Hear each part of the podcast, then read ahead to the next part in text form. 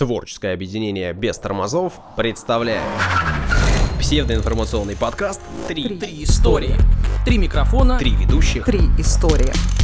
Внимание, прослушивание шоу вызывает привыкание. Слушай подкаст Три истории. И не говори, что мы не предупреждали.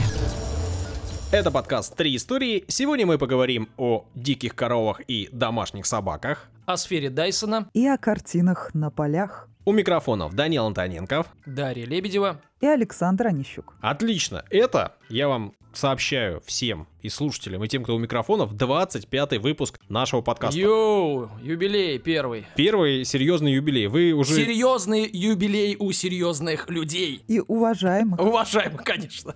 При этом вы, Данил, я помню точно, да. бились с тем, что когда у нас было 50 историй, вы говорили, да ну, это не серьезно, это Да. никуда не годится. Ну, 25-й выпуск, это уже нормально. Я этого признаю. И сегодня же будет 75-я история. Неожиданно.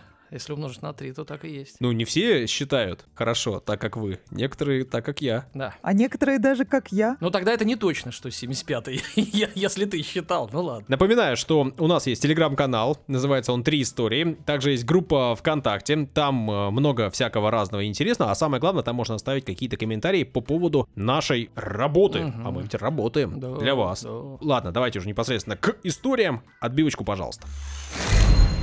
Данил, Да, пожалуйста, да. излагайте. Сфера Дайсона. Слышали такое словосочетание? ну, вы как будто знаете меня плохо.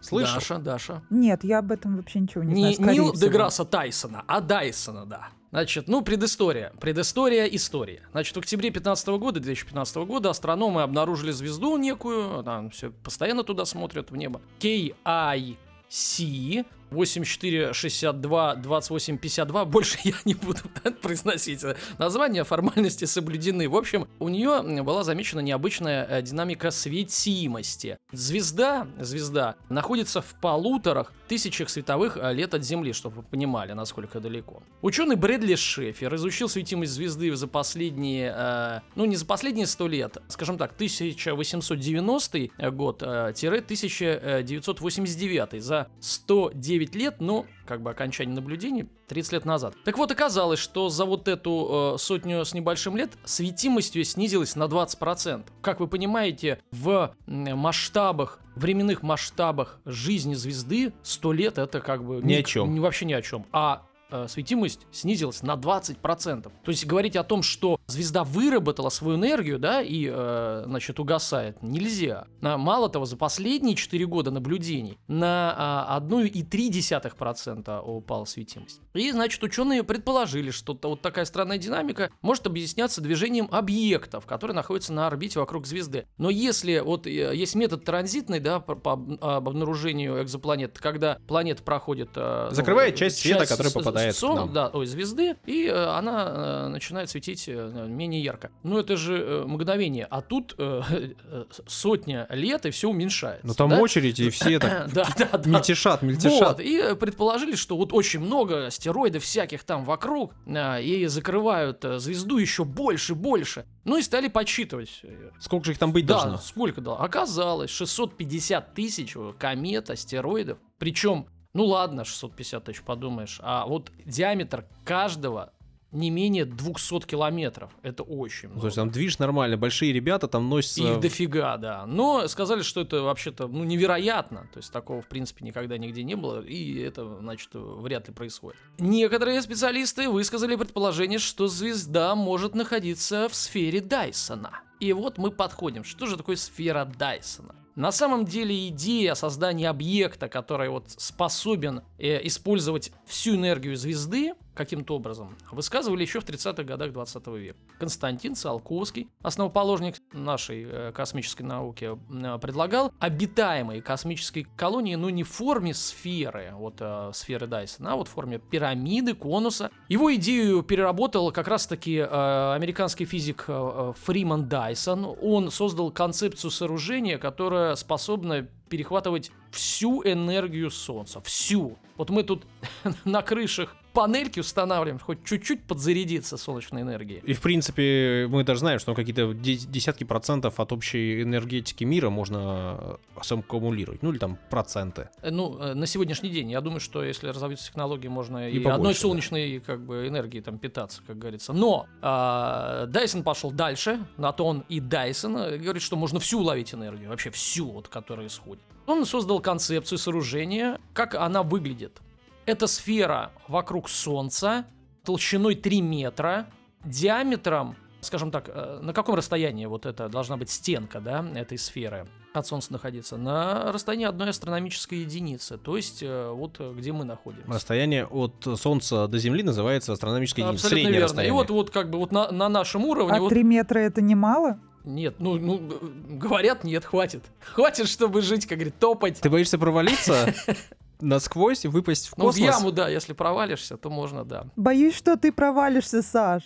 А, за меня переживаешь. Ну, это хорошо, это приятно. Конечно. И вот, значит, чтобы вот создать такую сферу, таким диаметром и толщиной 3 метра, нужно, ну, нужно какое-то вещество, да, материал какой-то. Из чего А то это из нужно чего это делать? сделать, да? Ну, вот подсчитали, что материал, вот этот, который потребуется, кирпичи, как говорится, с арматурой, массой равной массе Юпитера. Юпитер. Мгм. А чтобы вы понимали, Юпитер А, Не маленький, да. это самая большая Да, планета. Ну, газовый гигант, да. Но, например, если делать подобную сферу, например, не вокруг нашего Солнца, а белого карлика, который поменьше и светит меньше, там и радиус может поменьше, то можно его делать, э, эту сферу толщиной. А один метр потребуется уже не э, вещество не как, э, значит, равной эквивалентной массе Юпитера, а эквивалентной э, массе Луны. Всего-то ничего. Надо найти просто нужную систему, долететь и там построить. Ну ладно. Итак, сфера Дайсона, да, она должна вращаться вокруг центральной оси, чтобы центробежная сила уравновесила силу притяжения светила. Но возникает проблема. Так как центробежная сила достигает максимум на экваторе и равна нулю на, а, на полюсах, то, в общем, вот эта конструкция будет не, неустойчивой, жизнеспособна. В общем, развалится эта сфера Дайсона в реальности. Я так понимаю, что опять же там же толщина играет роль. Чем толще, тем больше силы, которые будут ее растягивать и разрывать. Там будут разные радиусы, и разные силы будут действовать на этих радиусах. В общем, вот классическая, а, скажем так, сфера, вот просто на, напрочь закрыть, не, Не работает, получится. не, по- не, не получится. И поэтому стали э, различные инженеры и физики выдумывать свои модификации сферы. И То есть они э, хотят, чтобы эти сферы назывались Дайсон Антоненков, например. Дайсон Антоненков уже назовут после сегодняшней истории. Да, конечно. Даша, ты присоединишься, войдешь в группу ученых, разрабатывающих сферу? Обязательно. Я дизайном займусь. Да, некоторые модификации. Значит, например, кольцо Нивена или Нивена. А Это жесткое кольцо относительно небольшой ширины. Ширина э, равна нескольким процентам от всего диаметра. То есть достаточно тонкое такое кольцо. Вот как раз-таки на экваторе его можно как раз-таки раскрутить, и будет все достаточно устойчиво. И какой-то свет будет улавливаться. Ну, понятное дело, что Не весь мизерный, да, но достаточно, мне кажется, да, для э, снабжения э, как бы деятельности э, населения. Раковина Покровского. Модификация, предложенная советским ученым, она представляет собой совокупность колец. Мгм. То есть не одно кольцо, а вот там по-разному, да, чтобы тоже э, конструкция была устойчива, чтобы ничего не разлеталось. Ну и структура Крисвелла. Это развитие, ну, э, сферы Дайсона, понятно, но с фрактальной поверхностью. В общем, не целиковая, а вот какими-то пластами Мгм. тоже будет улавливать, ну, ты- понятное дело, не все. И если вот э, цивилизация будет способна построить сферу Дайсона какая-то, да, ну, давайте, например, наша разовьемся, да, или вот модификацию какую-то, то, ну, понятное дело, что это сразу решит проблему э, населенности планеты и дефицита энергии. Но не все так просто. Конечно, можно, может проживать э, квадриллион людей, квадриллион человек. Но есть некоторые опасения. Вот, например, польский футуролог и философ и писатель Станислав Лем. Он Станислав только. Да, он же поляк, точно, Станислав. В трактате «Сумма технологий» показал, что сооружение сферы для решения проблемы жизненного пространства а, вот, квадриллионов потенциальных разумных существ бессмысленно с точки зрения логики и социологии. Так как на алтаре вот, э, свободы неограниченного размножения ну, вот сейчас же уже есть ограничения, да, в частности, в Китае как-то было, не знаю, по-моему, они уже эту идею не поддерживают. И говорят, что наша планета перенаселена, давайте ограничиваться. А вот тут нету ограничения, мол, размножайтесь как хотите. И вроде есть свобода на размножение. Но нужно на эту свободу размножения возложить множество других свобод, да? например, свободу перемещения, там, выбора профессии и так далее. И в итоге это приведет к краху культурных ценностей и вообще извращению идеи прогресса, говорит э, Лем. И извращение идеи прогресса состоит в том, что прогресс предполагает увеличение свобод, а не уменьшение. В общем, Лем против. Также он э, скептически настроен по отношению к возможности существования монокультуры вот с таким населением, да, квадриллион. Автор «Суммы технологии» считал сферу Дайсона одним из наиболее поразительных примеров, вот сейчас будут э, сложные слова, поэтому зачитаю, ортоэволюционной экстраполяции развития технологии. Перевожу, то есть это когда предлагаются гипотезы о будущем, как человек видит будущее, лишь как приумножение настоящего каком-то вот э, гиперболизированном виде, а не что-то новое. Ну, это как вот если посмотреть, почитать какую-нибудь э, фантастику прошлого, то там люди использовали такие же телефоны, там крутили, но как бы на расстоянии. И никто не задумывался о том, что можно использовать сотовый и находиться в разных местах. Это пример ортоэволюционной экстраполяции развития технологий. Будем знать. Ну ладно, чуть осталось. Еще вот э, наш советский астроном Иосиф э, Шкловский в свою очередь указал, что в сравнении со 100% использования энергии излучения э, звезды, вот взяли 100%, угу. значит, для максимального э, вот, использования энергетических ресурсов планетарной системы более эффективным способом получения энергии могло бы быть э, использование водорода из газового гиганта в термоядерном синтезе. Мол, говорит, зачем нам ловить... Частички, а... летящие от Солнца? Да, причем во все направления. Сделать такую сложную структуру, если мы можем, в принципе, как Свое бы маленькое освоить, э, ну, там, условный Юпитер, да? Освоить, я имею в виду, э, ну, подпитываться от него, да, там, э, получая какой-то термоядерный синтез. Подсчитал, например, в Солнечной системе из Юпитера э, можно получить, внимание, 4 умножить на 10 в 42 степени джоулей. Это сопоставимо с энергией взрыва сверхновой звезды. И этого бы запаса Юпитера хватило бы нам на 300 миллионов лет. 300 миллионов лет это срок, который превосходит длительность шкалы времени, так называемой, тоже у ученых есть такое понятие шкала времени, любой развивающейся цивилизации. То есть как бы хватит э, на много жизней вперед, и не надо ловить солнце. Надо отметить, что построить сферу Дайсона способны только цивилизации второго и третьего типа. А, Даш, ты в курсе, что это за такие цивилизации? Так, ну-ка расскажи поподробнее, пожалуйста. Первые, они могут обуздать энергию своей и чужих звездных систем. Ну вот, условно, сферу Дайсона, условно... Э, Здесь бахнули, и, там построили. И там построили угу. Цивилизация третьего типа энергию целых галактик. Мы же не можем пока освоить э, энергоресурсы даже нашей планеты, что уже говорить о, о всей системе звездной. То есть мы цивилизация нулевого типа. Вот когда мы полностью освоим нашу планету, энергию э, сможем использовать нашу планету, мы будем э, цивилизацией первого типа, пока мы нулевого типа. Кроме э, сферы Дайсона есть рой Дайсона. Ну, то есть это не цельная структура, как сфера, а вот э, сеть, э, такая сеть маленьких ячеек, и которые вот э, улавливают энергию с друг другом э, взаимодействуют, передают ее. Ну, это более реально, скажем так. По сути, это большие, да, плавающие такие солнечные ну, батареи, что ли на которых, кстати, может тоже размещаться и жилые какие-то комплексы, комплексы по производству пищи. Ну, вернемся к нашей звезде, вот этой KIC 84, 62, 28. 52. Обещал Разгорелась, поговаривать. Так, нет, нет. Институт Сети, который занимается поиском неземных цивилизаций, ну, внимательно стал изучать, вдруг там сфера Дайсона. Уже да, и всю. стал ловить э, сигналы. Так вот, э, заявил, что в радиосигнале от звездной системы вот этой не обнаружены несомненные признаки его искусственного происхождения. Внеземная жизнь и сфера Дайсона отпадает, а кометы отпадают, пока главная гипотеза это а, надо же объяснить, да, 20% просадку светимой, ну, да. светимости. Главная гипотеза — это вот движение облаков звездной пыли. Намусорил кто-то где-то. Не, не та пыль, которая вот а, у тебя, Саша, на подоконнике. Та самая. Она немножко другая. Ну, Саша просто... Саша в душе поэт, у него на подоконнике звездная пыль. Он так и говорит. Ему говорят, ну, слушай, пыль протри, а он говорит, это же звездная, это красота, звездная пыль. Даша, так. Я предлагаю тебе озвучить свою историю, тем более, что поговаривают. Ты, как всегда, не все рассказала на старте нашего подкаста. Да, пропустила одно слово, которое предлагаю вам угадать. Ну, если приз будет, э, я, я попробую угадать, да. Так и быть. конце 20 века перед властями небольшой японской деревни под названием Анакадате на острове Хансю встала непростая задача. Молодежь начала уезжать в крупные города. Понятно, это сказалось негативно на экономике. Чтобы спасти вот это положение бедственное, нужно было изобрести какой-то способ привлечения туристов. Но достопримечательностями эта деревня не изобиловала. И если у нас, когда не знаешь, как ответить на вопрос, говори Пушкин, то в странах Азии отвечай Мураками. Не знаю.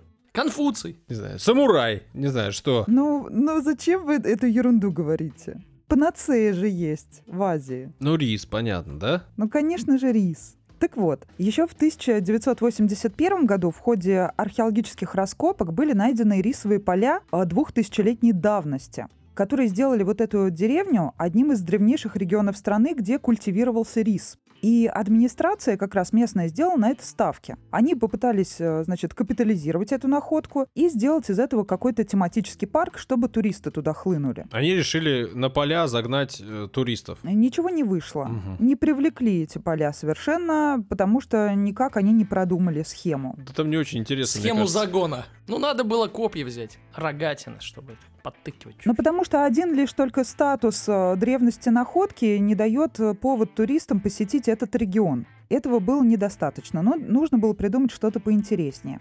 Так вот, в 93 году жители Накадаты изобрели новый необычный способ выращивания риса. По одной из версий, все началось с того, что местному чиновнику по имени Каичи Ханада поручили придумать способ как раз-таки привлечения в деревню туристов. То есть все-таки по одной из версий это чиновнику пришло в голову, но не просто так, не во сне, не когда он протирал звездный пыль на подоконнике, а решение пришло ему в голову, когда на глаза ему попалась группа школьников. В это время э, школьники сеяли рис, и они чередовали сорта с побегами темно-пурпурного и желтого цветов. И ему в этот момент в голову пришла идея. А почему бы не создать картину вот с помощью такой технологии на рисовом поле. И таким образом появилось, по сути дела, новое японское искусство, которое назвали тамбо-арт или танбо-ато. Это циклопические картины на рисовых полях, то есть японское ландшафтное искусство. Его суть заключена в создании изображений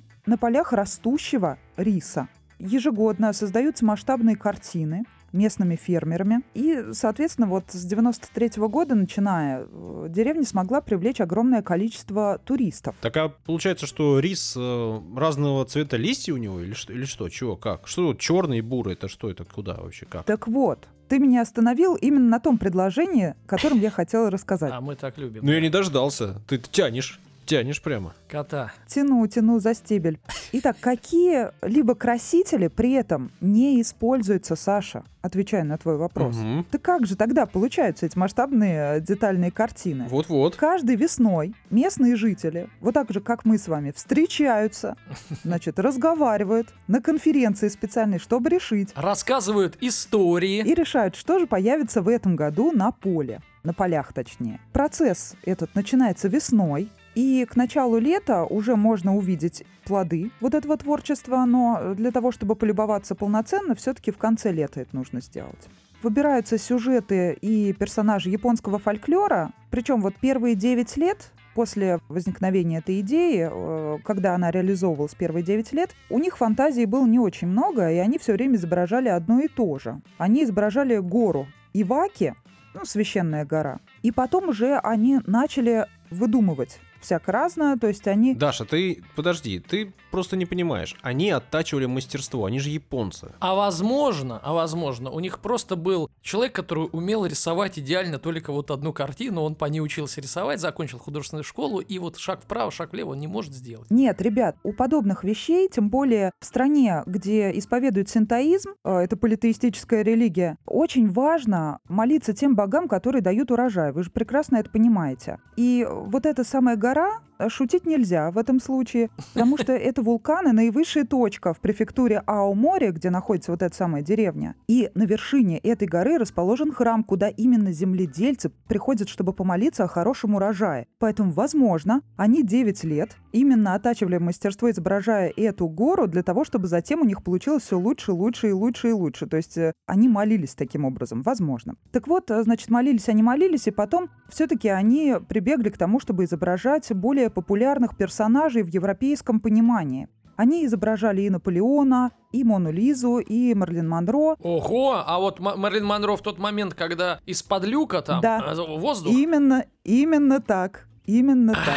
надо срочно э, в Японию с инспекцией ехать. Кстати, вспомнила, у меня есть такая же фотография перед, э, в Париже перед Мулан Руш. Там вот как раз вот этот люк, из которого воздух идет. Так.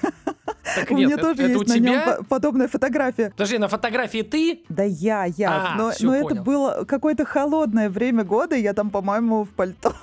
Ты, то есть воздух был Поэтому- настолько силен, да, что поднял пальто?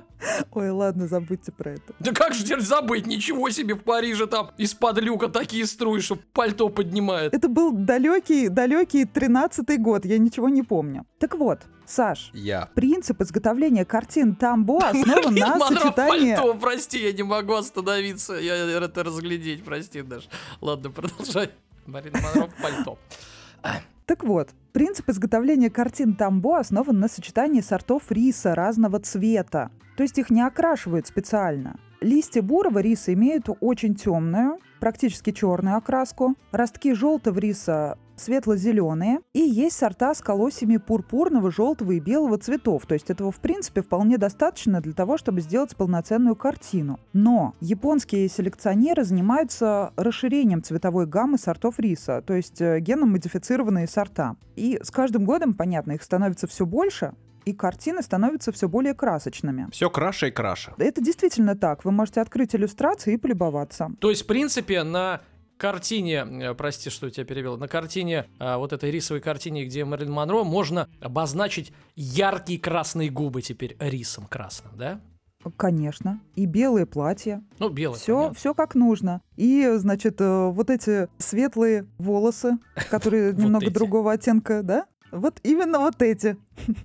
Причем на выращивание вот этих рисовых картин уходит всего лишь около шести недель. То есть это не так много. Но большую часть времени, весь год практически, занимает компьютерная разработка рисунка. То есть не все так просто. Они очень системно подошли к э, реализации вот э, этого искусства. Да? После того, как выбирается изображение, специалисты при помощи цифровых технологий продумывают все детали и составляют макет учитывая все детали рисунка, потом маркируют поле, на это примерно 12 недель уходит, и, значит, каждое полотно занимает площадь около 15 тысяч квадратных метров. Уже после разметки засеивается рис, потом уже можно увидеть яркий рисунок. И, как я уже сказала, в конце лета и в сентябре можно увидеть вот этот э, рисунок. А смотреть-то откуда надо? С горы? Для этого они специально создали э, смотровые площадки. Ну, если у тебя есть возможность нанять себе какой-нибудь вертолет, то с удовольствием полетаешь над этими картинами на вертолете. А тем более, чтобы засеять поля, действуют все эти товарищи сообща. Поле делится на части, и каждому фермеру э, или волонтеру достается свое пространство. Но, у, собственно, творчества какого-либо нет, все уже распланировано заранее, то есть они нужным цветом просто заполняют вот свой кусочек чтобы потом все получилось ровно и красиво. И вот, кстати, смотровая площадка, вот эта, э, которую специально построили, э, значит, 22 метра в высоту. То есть э, это достаточно высоко для того, чтобы ты, Саш, мог все детально и красиво, и платье рассмотреть Марлин, и, э, значит, ее И губы. помаду, и даже мушку над губой. Я слышал, что рис, выращивание риса это очень трудоемкий и такой непростой процесс. А они себе его еще усложнили до жути. А представляете, какая, какой можно дальше стартап организовать? Мол, а у вас сейчас подается блюдо как раз-таки э, с платья, мушки, груди, э, губ э, э, Мерлин Монро, а? Кстати, Дань, на, на самом деле, и чем хороша Япония в этом плане, они после того, как убирают вот этот самый разноцветный урожай, они его продают по обычной цене. никакой не завышенный. Так а кому он нужен? Рис бурый и белый варится разное время. Если он в одной коробке у тебя, то Ну, это не в получается одной. Я так понимаю, что собрать можно в разные. это трудоемко, дорого. В общем, после того, как э, все полюбуются этими картинами в сентябре, все это убирается, увозится на рынке, и, как говорится, один раз в год сады цветут. И вот эти рисовые галереи работают совершенно бесплатно. Фермеры принимают добровольные пожертвования, чтобы э, расходы окупились на посев в следующем году. Причем вот Инакадата — это не единственное место в Японии, где такие картины выращивают. Появились после этого еще другие места, которые вот эту традицию переняли. Это Нисио и Йонэдзава. Но все-таки Инакадата — это первая деревня, деревня-новатор, которая смогла таким образом привлечь огромное количество туристов. Поэтому вот такая вот рисовая культура во всех смыслах.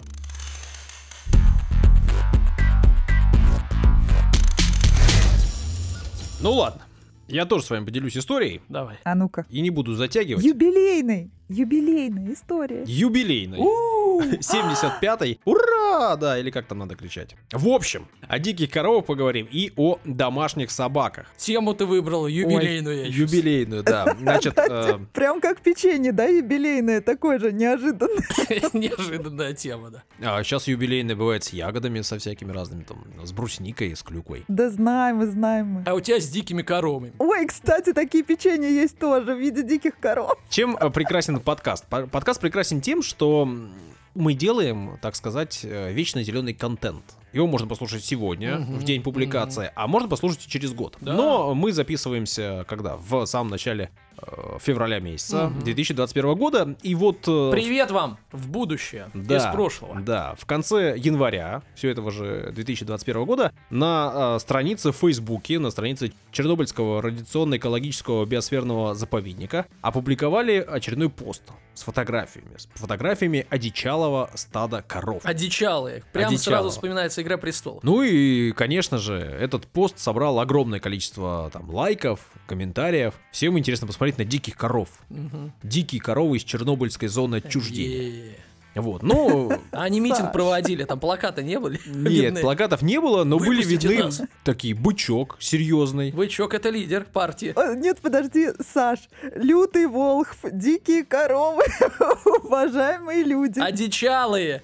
Одичалые коровы. Мне интересно их всех вместе Указом посмотреть. э, президента Украины в апреле 2016 года был создан этот самый биосферный заповедник на территории двух районов Киевской области, там, где не живут люди с 86 года. Людей отселили, э, значит, э, работа там проводится на Чернобыльской станции, да, там живут какое-то количество специалистов, но в целом территория заброшена и пустая, а животных-то ну, не отселишь никуда. Понятно, что какая-то часть из них погибла, но часть вполне себе живет. Территория большая, 225 тысяч э, гектар. Ну, то есть серьезный такой кусок земли. На этом куске земли, вот э, по данным специалистов, которые исследовали, э, значит, выявлено, что живет 339 видов э, позвоночных животных. Из них, значит, 65 э, внесены в Красную книгу Украины и 58 видов млекопитающих в том числе. Не знаю, входит ли в эти 58 видов коровы, ну, потому что все-таки, наверное, считаются дикие животные. А коровы как, как бы вроде и не очень дикие. Но вот стадо диких коров есть теперь Мгм. там. Правда, ну, как диких.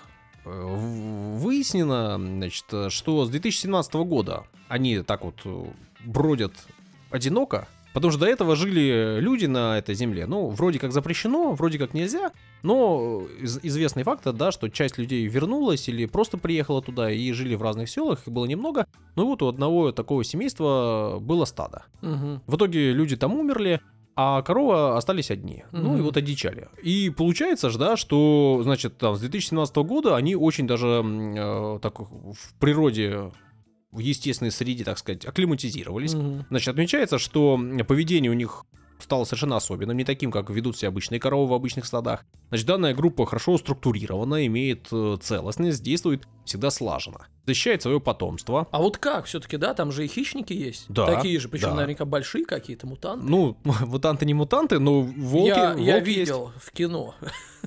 Понимаю. Волки есть. И да, как я и сказал, стадо защищает своих, э, свой молодняк, а молодняк держится между крупными коровами и быками. Бык, э, в отличие от обычных э, значит, стад, не очень агрессивно реагирует на других бычков молодых. Мгм. Они остаются в стаде, то есть стадо прирастает э, Мгм. количественно. Ну и это такая серьезная слаженная группа, которая действует как, э, как отряд единый. Е. Ну и за ними интересно наблюдать, и вот ученые с Отряд 2017 коров. года наблюдают. Но при этом, да, ну что там прошло до 2017 года? Совсем ну, времени ничего. А стадо уже одичало и приобрело какую-то такую вот структуру. И самоидентичность. Саша такой серьезный, так серьезно, но о какой-то милоте, да, рассказывает все время.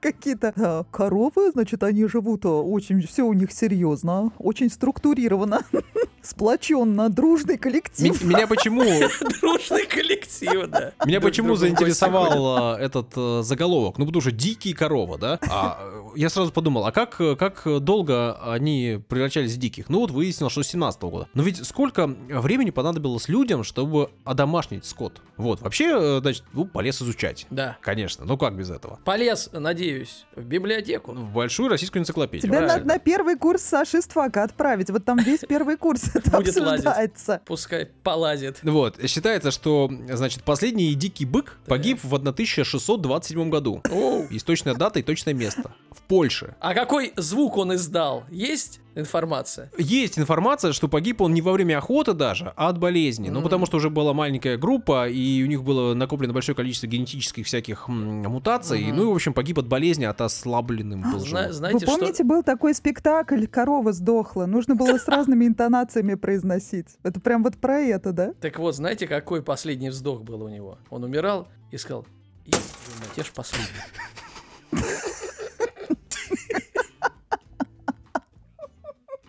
Я не могу. А, тихо, да-да-да. Успокоиться. Да, мы готовы. Процесс одомашнивания, я вам э, сообщаю, из энциклопедии данные точные, называется доместикация.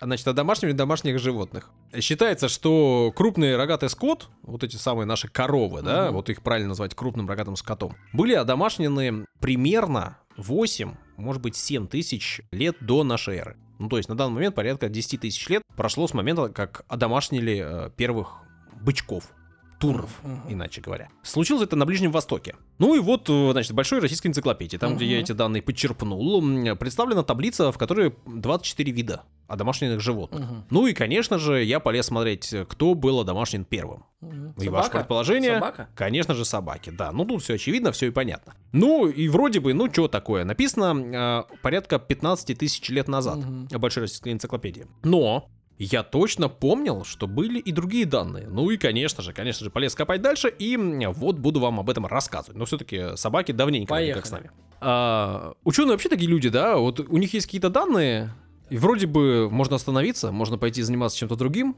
но нет, они ведь их перепроверяют, они как-то э, критически подходят к этим данным. Ну, происходит это так. Ложится ученый спать и такой, да не, не 15. Да не может быть такого 15. Нет, надо проверить. Вот завтра встану и проверю. Да. И оказывается... По-разному Мгм. оказывается. Расскажу как, но в целом, опять же, иногда это случается именно так, а иногда получается из-за того, что новые инструменты появляются. Вот, в частности, не так давно, опять же, по историческим меркам, э, появилась возможность изучать ДНК. Но ДНК это, конечно же, источник информации. Так, по данным изучения э, ДНК, эволюция животных, домашних, можно и так сказать, немножко сместилась. Исследовали эти ученые митохондрии. Это такая часть клетки, так называемая энергетическая станция э, живой клетки, которая обладает э, собственным небольшим геномом. И эти митохондрии передаются нам от наших матерей. При этом сами по себе митохондрии не очень сильно изменяются со временем. Соответственно, можно по этим количеству этих изменений можно какие-то данные выяснять и выявлять. Ну, ученые точно знают какие. Не какие-то, а какие-то конкретные. Ну, я не ученый, поэтому говорю какие-то. Еще в 2013 году финские и американские исследователи, ученые, работали над изучением 18 экземпляров остатков э, животных. Ну, мы говорим о собаках которые они нашли по всему миру. Косточки, из них начали выявлять эти самые митохондрии и провели датировку. По датировке выяснили, что эти кости, вот эти 18 экземпляров, принадлежали разным собакам, которые жили от 1 тысячи до 36 тысяч лет назад. Ну, то есть разброс очень серьезный. Но интересно даже не то, что вот э, вроде как, да, такой разброс по годам, а то, что два из 18 экземпляров оказались очень далеки друг от друга и от других 16 оставшихся. То есть они выявили, что по сути, это были такие разные, ну, если не виды, то подвиды собак. И они не имели друг к другу практически отношения прямого. Ну и вот выяснили, что вот эти, а, значит, два выбивающихся из общего ряда набора костей, так можно сказать, были найдены на территории России и Бельгии. Ну из чего группа ученых э, сделала выводы, что волков, а все-таки мы понимаем, что именно из них появились наши собаки, пытались домашнить э, в разное время параллельно э, друг с другом, независимо, в разных местах. Ну и вот, в том числе в России и в Бельгии были найдены остатки, которые отличались друг от друга очень-очень сильно. В журнале Science в 2020 году, а именно в октябре, была опубликована работа такой прям вот по-настоящему обширной группы ученых, там и из Англии, из Германии, из Ирландии, Австрии, Швеции, Ирана и России. Но это серьезный журнал, Саша. Серьезный, да. Да, ну вот из других стран э, они провели исследования и выяснили, что еще 11 тысяч лет назад существовало 5 типов собак. Мгм. Разных. Ну и эти, соответственно, 5 разных типов были в разных местах выведены. Одни из них были родом из Ливанта, Мгм. другие из э, Карелии, при Байкалья, Америки и Новой Гвинеи. Мгм. При этом вы понимаете, что тут есть и Карелия, и Прибайкалье. Ну, уже интересно, да? В другом журнале, журнале под названием «Труды Национальной Академии Наук», в июне прошлого года была направлена туда а, статья на рецензирование, в которой тоже группа ученых, тоже большая, исследовала разные останки животных, ну именно собак, и выяснили, что вот в Сибири были найдены уже вполне себе собаки, те, которые имеют отношение к нашим домашним, и этим останкам примерно 23 тысячи лет. М, Вот, 23 тысячи лет назад уже были в Сибири какие-то собачки, Вот. вполне себе, э, которые дали потомство и оставили свои гены до сих пор в наших с вами жучках. При этом нужно понимать, что э, собаки, они ведь не, не- не в какой-то момент определенный из волков появились. Люди древние, они с волками взаимодействовать начали какое-то время назад. Какое, прямо очень тяжело определить, ну, на данный момент точно. Волки, э, возможно, стали прибиваться к э, группам людей, возможно, начали за ними следовать, если Конечно, люди же вели еда- еду ключевой давали, образ вот, жизни. вперед. Потом э, люди начали потихоньку отбирать э, волков, ну, там, маленьких волчат находить, отбирать, брать их себе в жилище. Но при этом это все равно останавливались волки с точки зрения генетики. И только потом, через какое-то достаточно продолжительное время, получилось, что собаки наши от волков отсоединились, да, в генетическом плане. При этом до сих пор собака, если вот вы э, посмотрите там на биологические таблицы, будет написано, что вид волк, и подвид только собака. Но в генетическом плане сейчас они уже имеют э, расхождение, и вот э, считается, значит, э, что это расхождение произошло, как я уже и сказал, в нескольких местах параллельно. То есть из разных волков выращивали разных собак. И вот пять разных мест, где это э, делали, в том числе и у нас в Сибири. Такое расхождение, что из волка получилось чихуахуа. А вы знаете, как на самом деле приручили первую, первую собаку, первого щенка? Ну-ка, Просто маленький ребенок маленького волчонка домой принес, в глаза посмотрел. И сказал, оставьте, пожалуйста. сказал, что- Мама и папа, да? Да, Можно Да, с нами да, будет да. жить. Ну да, очень правдоподобно. Ученые, другие уже, в 2018 году в журнале Science опубликовали э, работу. Также это была большая группа, все так же из разных стран, в том числе из России. А серьезные ли они были? уважаемые, Ну вот э, оцените по работе. Значит, они сообщили, что, во-первых, э, собаки, которые пришли в Америку вместе с людьми, э, не оставили генетических следов своих. Ну, то есть вымерли. Мгм. А во-вторых, считается, что с первыми людьми, которые пришли в Америку, собаки не дошли. А вот со второй группой пришли собаки. Мгм. Но и откуда они могли прийти в Америку? Ну, из Сибири. Из нашего Дальнего Востока по замерзшему Берингову проливу пересекли и пришли. 3-1 в пользу знатоков. Точно. При этом э, примерно 9 тысяч лет назад появились первые собаки в Америке. Вот, вот об этом э, статья как раз в 2018 году опубликованная. Ну и, к сожалению, потом они вымерли. Случилось это из-за того, что сначала э, туда переселились арктические собаки вместе с культурой Тули. Это уже примерно тысячу лет назад случилось. Но потом уже в 15 веке э, европейцы привезли обычных собачек, ну и те, в общем, в итоге вытеснили тех древних первых американских собак, которые пришли тоже на самом деле из Сибири. Но э, и это не все, есть еще немножко информации, буквально коротко, но важно. Значит, То есть, подожди, Саш, ты делишь собак на обычных и необычных? Это дискриминация. Ну вообще, Что конечно, Да да. он э, собака-сексист, тот еще.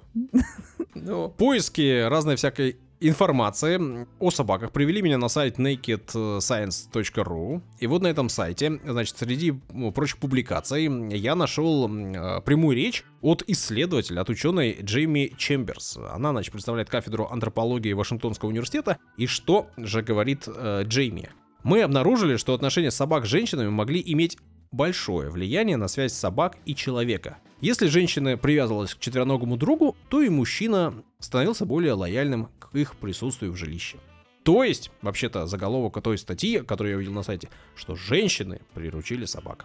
Здорово. А автор статьи женщина? Ну да, Джейми Чемберс. Саш, кто тебе мешает опровергнуть и э, ответить? Сделать ответную статью, написать научную. Да я же не против. Я не против, я не ученый, а Джейми я вообще доверяю. Теперь мы это точно знаем, Джейми сказала. Джейми врать не будет. Ну что же, 75 историй Оу. нами уже рассказано. Это серьезное число.